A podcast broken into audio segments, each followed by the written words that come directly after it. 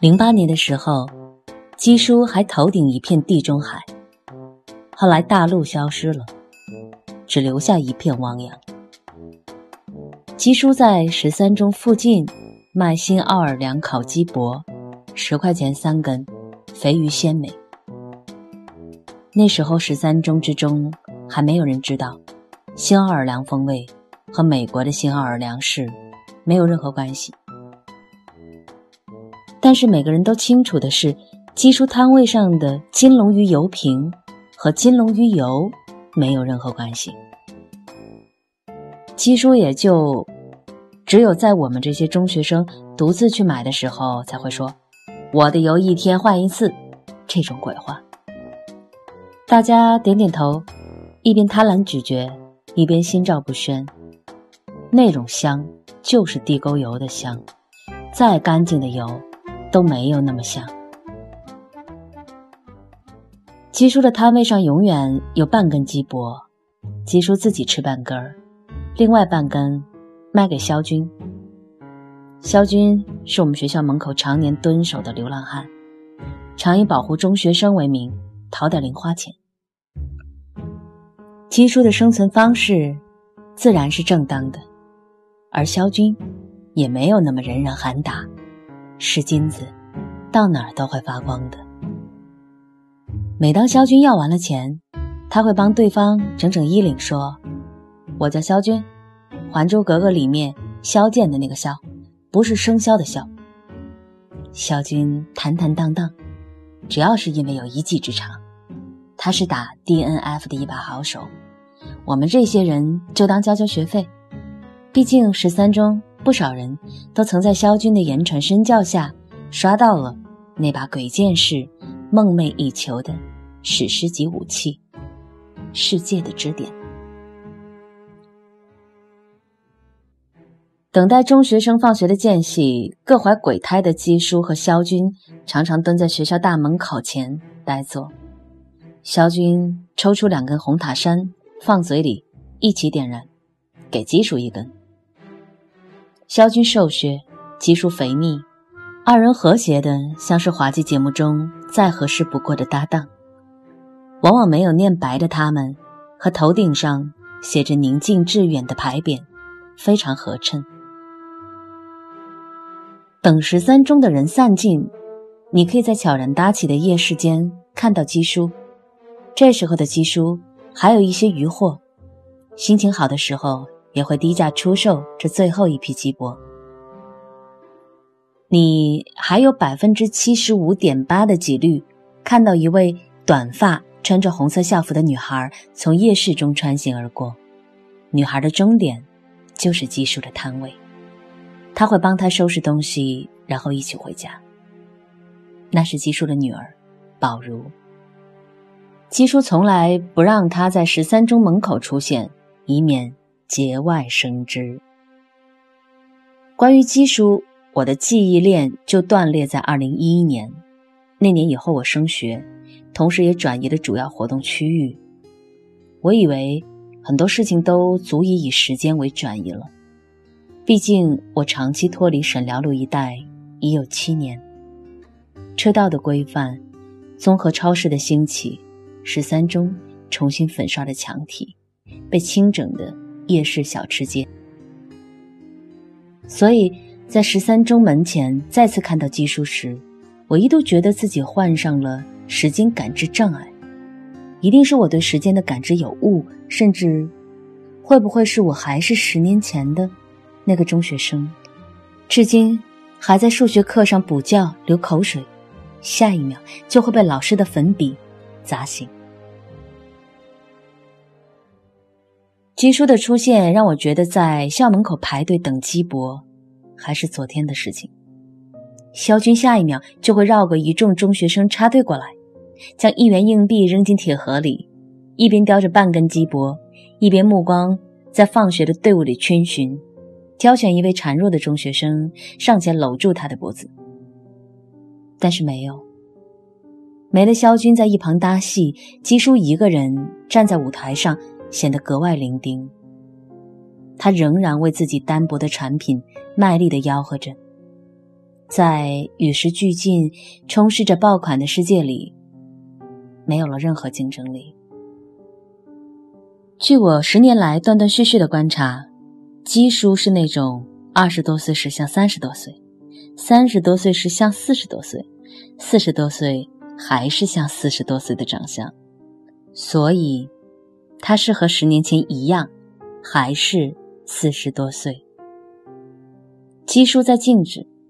静止的，仿佛一座沉重的蜡像，肃穆、哀伤。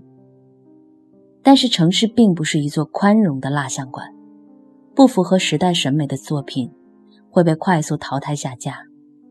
新奥尔良的市民不会知道中国有无数基叔这样，甚至不知道新奥尔良在哪儿的城乡小贩，打着他们的旗号，在城管的追逐下四下逃窜。城市这座蜡像馆的不宽容还在于阶级分明。主角们的蜡像下，总要有一群锡兵鼓掌。主角是少数的，惊人注目。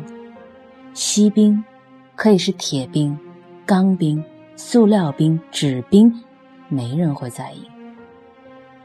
很多像基叔这样的锡兵，都只能伶仃一声，独自等待闭幕。但不同的是，有些锡兵会在临近结尾处掀起高潮。在我看来，基叔就是这样的。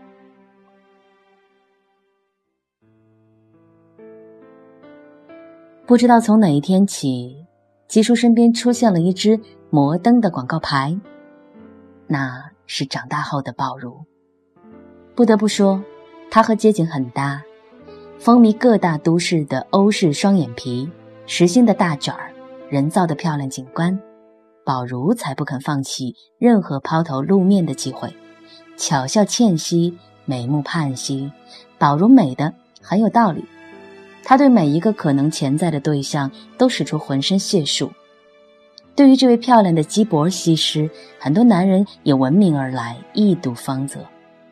要改变命运，改变命运。宝如面向镜子。对自己出租屋里的小姐妹强调着。一个如常的春风沉醉的夜晚，宝如的胳膊出现了一朵诡异的红花。那不是什么醉鬼父亲之类的角色砸碎了酒瓶，在他手臂上划的，而是他自己。宝如挟持着自己，他说：“这边的脸这次没搞对称，得给那一边再瘦一点。”肥壮的基叔在柔弱的、眼泛泪光的宝如面前手无缚鸡之力。他揉了揉浑浊的眼角，将被新奥尔良腌料入了味的钱交给宝如。宝如的眼里没有感激，只有怨怼。他享有母亲的美貌，自己完全可以出生在最优越的家庭里。他想要钱，只需要伸伸手，而不用用刀。抵着自己的手。没有母亲的宝如，知道做强者没有好处。他从小就会利用自己的软弱控制人。他知道基叔始终都不会拒绝他，因为他那张脸和他母亲太像了。母亲是基叔心底的伊甸园，一切的市侩自私在这里瓦解。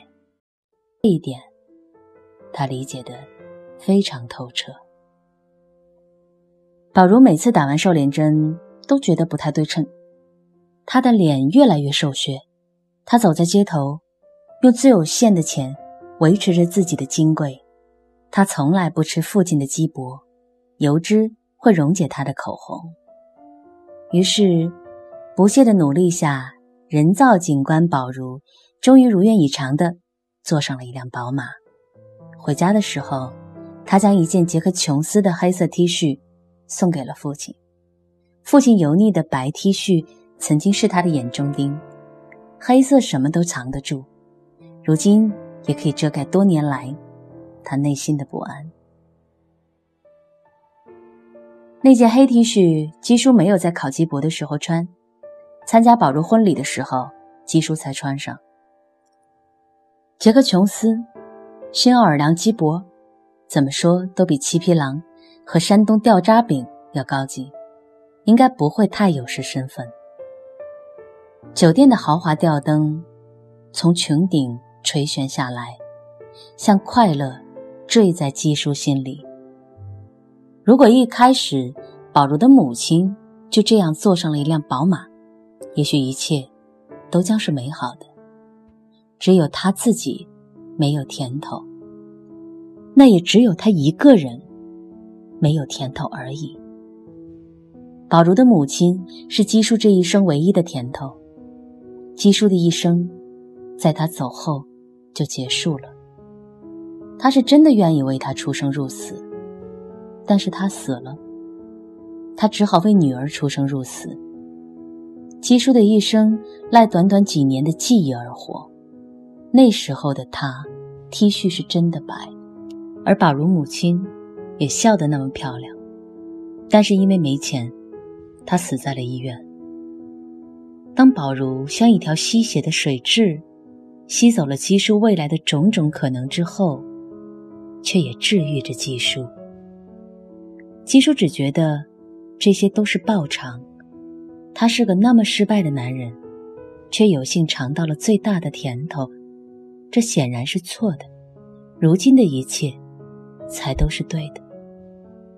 七叔看着女儿手上那只钻戒，很大；站在女儿身边的男人的肚子，很大。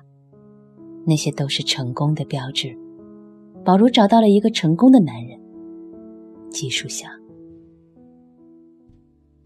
今天又到了出摊的时候。七叔看着表，已经三点了。季叔加快脚步，而在杨氏路口的转角，也有人刚刚开始他一天的工作。二十块钱可以打印一张大的广告布，摊在地上，上面写着起名、八字、卜卦、神算子、萧大师。萧是生肖的萧，师从五台山青莲居士。不知道为什么，萧军已不再偏执于自己的姓氏。他穿着身淘宝上的爆款唐装，戴着墨镜，这在他的认知里有助于将他和其他乞讨者区分开来。偶尔有路过的小学生对着他的广告指指点点：“青莲居士，不是李白吗？”我看着萧军。很多人都应该并不是打从出生起就是上帝一手错铸的失败作品。